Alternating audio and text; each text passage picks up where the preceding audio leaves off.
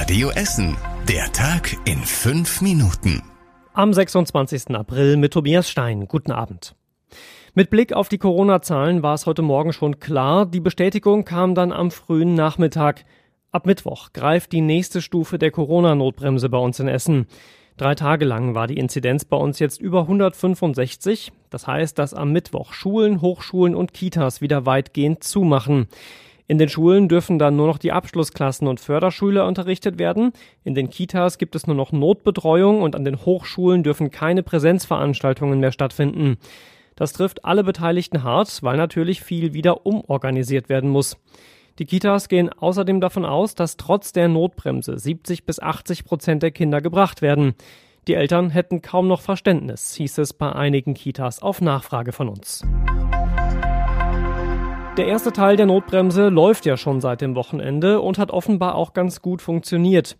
Die Ausgangssperre wurde offenbar fast überall eingehalten. Es gab laut Polizei nur eine Handvoll Bußgelder, die verhängt wurden.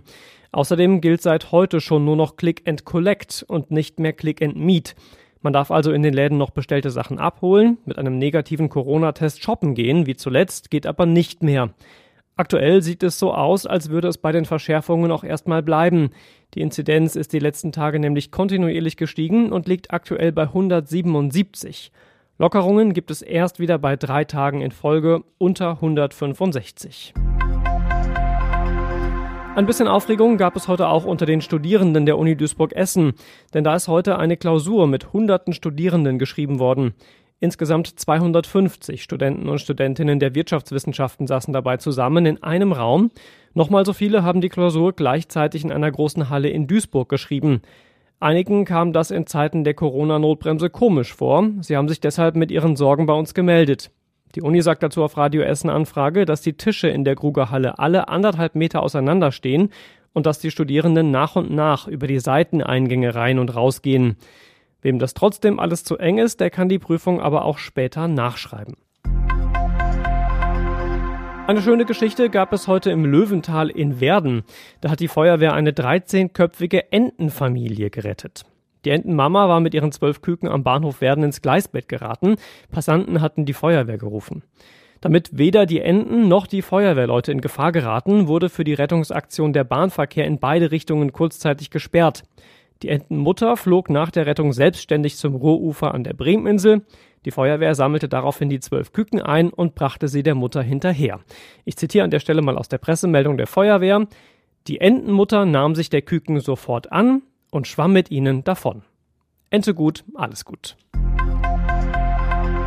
Im Sport gab es auch Neuigkeiten heute. Da ist nämlich das Viertelfinale im Fußball-Niederrhein-Pokal ausgelost worden. Rot-Weiß Essen spielt gegen Rot-Weiß Oberhausen, Wuppertal gegen Homberg und Uerdingen gegen Duisburg. Der SV Strahlen zog ein Freilos und steht direkt im Halbfinale. Der Niederrhein-Pokal ist dieses Jahr anders als sonst. Nachdem die 46 Amateurteams wegen Corona aktuell gar nicht spielen dürfen, sind nur noch sieben Vereine übrig geblieben. Terminiert sind die Spiele noch nicht, nur das Finale soll am 29. Mai stattfinden. Für ganz Deutschland war heute der Bund-Länder-Gipfel wichtig, denn es ging da unter anderem um die Impfreihenfolge und Rechte für Geimpfte. Danach wurde angekündigt, dass die Priorisierung bei den Corona-Impfungen spätestens im Juni aufgehoben werden soll. Geimpfte sollen außerdem ähnliche Rechte erhalten wie negativ Getestete und zum Beispiel bei einer Einreise nicht mehr in Quarantäne müssen. Das muss allerdings noch durch Bundestag und Bundesrat bestätigt werden. Das Wetter bringt uns wieder eine kalte Nacht, nur drei Grad bei uns in Essen. Stellenweise ist auch Bodenfrost möglich. Morgen dann ähnlich wie heute mit viel Sonne und Höchstwerten um 16 Grad. Mehr aktuelle Nachrichten gibt's morgen ab 6 Uhr wieder in der Radio Essen Frühschicht. Euch einen schönen Abend und später eine gute Nacht.